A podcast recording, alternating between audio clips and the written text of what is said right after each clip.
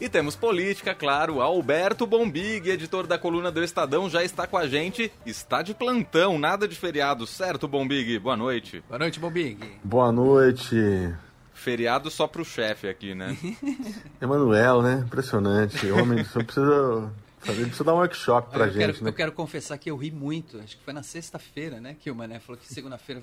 O Bombi, de novo? foi espontâneo. Por isso que foi engraçado. Aquele susto, né? Ah, não, a gente tá queimando o filme do Emanuel, que é o Bíblia. O Emanuel é, é um grande trabalhador. É verdade. Incansável. Merece, merece. Lógico. Merece mesmo. Bom, Big vem falar de política, vem falar do presidente Jair Bolsonaro, que estava namorando o PL, estava ali noivando, quase um casamento, mas parece que está azedando a coisa, Bom Big. Rapaz, esse foi daqueles assim. Na reta final, né, do, do noivado, né? Uhum. Sabe, antigamente, né? Agora mudou muita coisa, ainda bem, né? Essas formalidades foram abolidas, mas é, ia lá, né? O noivo, o noivo ia conhecer a família da noiva, apresentava o pai, a mãe e tal. Aí punha a aliança na mão direita, né? O Bolsonaro, digamos, estava com a aliança na mão direita. Uhum. Ontem tirou e botou no bolso, cara. Foi pra farra, voltou pra farra lá em Dubai. O que, que aconteceu? A procura de novos. Tá solto na pista novamente, né? É. É, a gente já vinha na coluna, é, não, não digo que estava cantando essa pedra, mas apontando algumas é, alguns problemas aí dessa, dessa união dele com o PL, né? Porque lá atrás, quando o Bolsonaro é, começou a ter uma conversa mais séria com o Valdemar Costa Neto, que é o, o grande dirigente, ele, presidente do PL, é, a gente publicou que o Bolsonaro, nas negociações, tinha pedido o controle do diretório estadual do PL em São Paulo. Ele pediu três diretórios. É, a fonte que me deu essa informação na época me passou, falou, olha, eu tenho certeza apenas que ele pediu de São Paulo, mas tem de mais dois estados. O de São Paulo por razões óbvias, né? Maior colégio eleitoral do país e onde o filho dele, o Eduardo Bolsonaro, tem domicílio eleitoral. O, o, o Eduardo Bolsonaro, é bom sempre lembrar que ele é deputado federal eleito por São Paulo. Uhum. E vai ter que disputar a reeleição e tudo mais e tal. Então o Bolsonaro quer, quer ir um partido que aqui em São Paulo dê condições também para é, ele controlar, né? O, o, Eduardo tem uma candidatura a deputado federal prioritária, né? O partido inteiro trabalhando trabalhando pro, pro Eduardo. Quer lançar um candidato a governador, o sonho dele é lançar o Tarcísio de Freitas, ministro da Infraestrutura, e ter um candidato forte para o Senado. É, e o Valdemar, no primeiro momento, sinalizou que, não, tudo bem e tal, sabe aquela coisa, né? É, depois gente vê, mas eu acho que não tem problema. Mas tem problema, porque a bancada do PL na Assembleia, o PL paulista, é muito alinhado com, com o governo do Estado, com o governador João Dória e principalmente com o Rodrigo Garcia, com o vice Rodrigo Garcia. Por quê? Porque o, o, o Rodrigo Garcia é um já foi presidente da Assembleia, é ele quem, quem toca, é, de alguma forma, é, estruturas importantes do governo Dória, porque ele está na Secretaria de Governo do Estado, né? Uhum. Além de ser vice, ele é secretário. E ele é, neste momento, o pré-candidato do PSDB a governador. Então o PL está apalavrado com o Rodrigo Garcia, mas não é de hoje, faz muito tempo. Até onde me contaram a história, até onde eu ouvi de uma fonte muito boa também, o, o pessoal aqui de São Paulo teria dito, olha, é mais fácil a gente sair do partido do que a gente é, desfazer o compromisso com o Rodrigo Garcia. Falar isso para o Valdemar Costa Neto. E lá no Nordeste, a, o problema não é, é PSDB, lá é, é, é, Lula. Tem muita gente, PL no Nordeste, que quer estar apoiando a candidatura Lula. E os candidatos a governo ligados à esquerda. Então, o Valdemar não conseguiu entregar essa questão da, dos diretórios estaduais Uhum. Teve o desgaste também das redes sociais, né? Todo mundo é, que faz oposição ao Bolsonaro, lembrando do que o Valdemar Costa Neto foi condenado no mensalão, que o Valdemar Costa Neto foi aliado é, do, do, do, dos governos petistas. Né? O desgaste, eu até entendo, estava um pouco precificado, né? Não é possível que o, que o Bolsonaro e os filhos dele sejam tão ingênuos, né? Imaginar que eles iam se, se, se é, fazer entrar no PL e não apanhar, né? Verdade. Ninguém lembrar lá dos escândalos que envolveram o PL eu acho que estava meio precificado. A questão dos diretórios acabou pegando. E aí ontem ficamos aí sabendo que eh, houve uma intensa troca de mensagens entre o Bolsonaro e o Valdemar Costa Neto. O Bolsonaro está no exterior, como vocês já, já citaram no programa hoje. Está em Dubai e terminou com aquela coisa bem bem vai você para aquele não vai você vai para aquele lugar, não vai você e seus filhos, aquela história toda. A beleza da política, né? E, e então uma situação muito complexa. Hoje eu estou conversando com bastante gente também. E eu sinto que está bem, bem dividido aí as apostas, né? Muita gente dizendo que não há mais, mais solução. Uhum. E mais dentro do PL ainda, ainda uma espera. Valdemar tentando ali de alguma forma se acertar ou convencer o Bolsonaro, porque pro PL é bom, né? É, na verdade, assim, era um mundo bom para o, para o Bolsonaro. O Bolsonaro não caiu muito a ficha dele ainda, né? Ele ainda acha que ele ainda tem, tem o cacife que ele tinha dois anos atrás, quando ele saiu do PSL. Uhum. Né? Não tem mais, né? Não vai entrar em lugar. Olha, só para lembrar aqui o nosso ouvinte, o partido lá do, do Levi Fidelix, né, que aqui em São Paulo é conhecido como Homem do Aerotrem, né? Isso. Porque toda a campanha dele para a prefeitura, presidência, vinha com o Aerotrem. É, o Levi Fidelix, que inclusive faleceu esse ano, o, o partido PRTB está sendo tocado pela, dirigido pela, pela família do Levi. O Bolsonaro é, é, teve um convite do, do PRTB chegou lá na reunião e tal, e disse, olha, eu vou, eu entro no PRTB, que é um partido pequeno, né? Uhum. E falou, mas eu quero mandar, a porteira fechada. E a família do Levi Fidelis falou, ah, porteira fechada não. Então você vê, não vai ser fácil, né? As condições que eu acho que ele está colocando, ele não vai encontrar em lugar nenhum. Mas é isso, o Bolsonaro está vivendo num mundo que é uma realidade totalmente virtual. Aliás, a, a, ilustração de amanhã da coluna do Estadão é ele com aqueles óculos de realidade virtual. Tô até dando spoiler aqui, antecipando que vem na coluna. Maravilhoso. Porque o que ele falou lá em Dubai hoje é é de uma disfarçatez, assim, quase quase inacreditável, né? Não, a Amazônia não tem, não, não, não tem desmatamento, não, queima, não pega né? fogo. Não pega fogo, é a economia está tudo bem, né? É, é, é, vendedor de carro, né?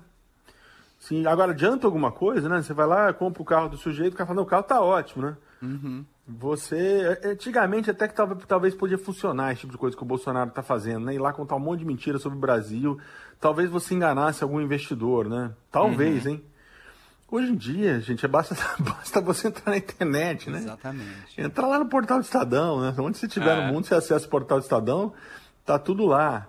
É, é, é, ele vai para lá, é, assim, você percebe que ele está, na verdade, tentando, ele tá, continua falando para os seguidores fiéis dele, né? Então ele está só torrando dinheiro, é. no meu ponto de vista, só torrando dinheiro dos brasileiros, né? Ele devia estar tá lá tentando, é, de fato, criar um ambiente de negócio favorável, trazer algum investimento, né? Dizendo, olha, aqui tá ruim, mas nós vamos melhorar. Aqui, não, né? Tá falando para dentro de novo, fazendo campanha, falando para essa, para esses 20% que as pesquisas mostram aí de apoio. Estou é, me, alongando aqui, mas assim, publicamos na coluna Estadão de, de domingo também um, um, um, recorte da pesquisa, da mais recente pesquisa da, da Quest, da Quest Consultoria. Ele, é, a Quest fez um, um, recorte especial ali, exclusivo para a coluna do Estadão, uhum. mostrando as rejeições, né?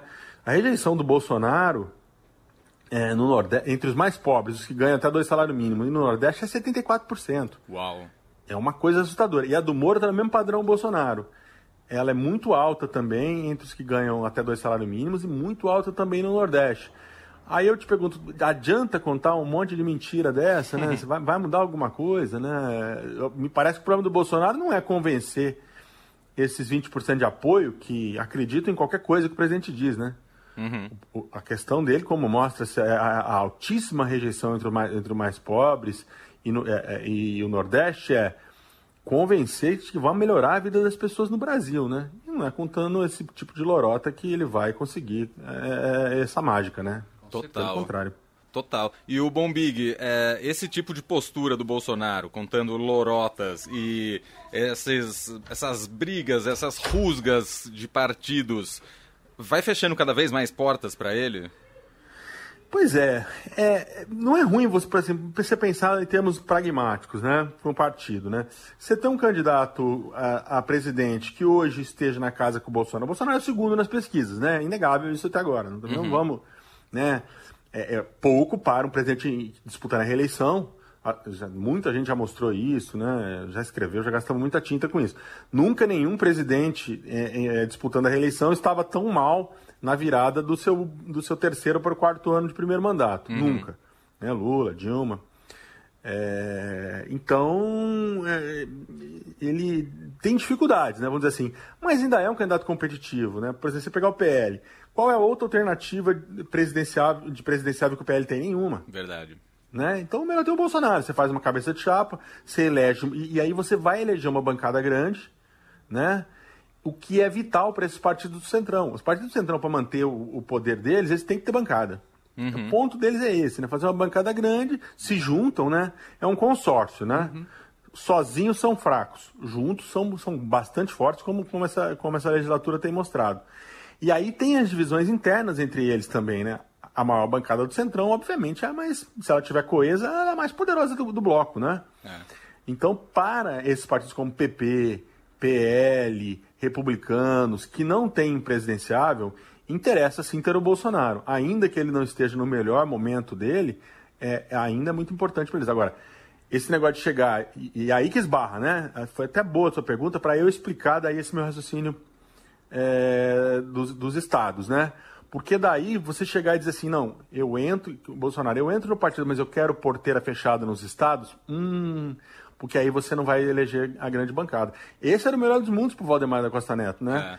É. Costa Neto, você ter o Bolsonaro como, como candidato a presidente e estar em São Paulo com um candidato competitivo como o Rodrigo Garcia, né, do PSDB, que deve ser o candidato do PSDB você está bem posicionado nos, né, na, na, na, na urna, você está bem na, disputa presidencial e na, e na estadual. Ele queria fazer isso. Estou com o Bolsonaro aqui na Nacional, aí lá no Nordeste, onde tiver um candidato forte da esquerda, eu estou com o candidato forte da, da esquerda, em São Paulo eu estou com o PSDB.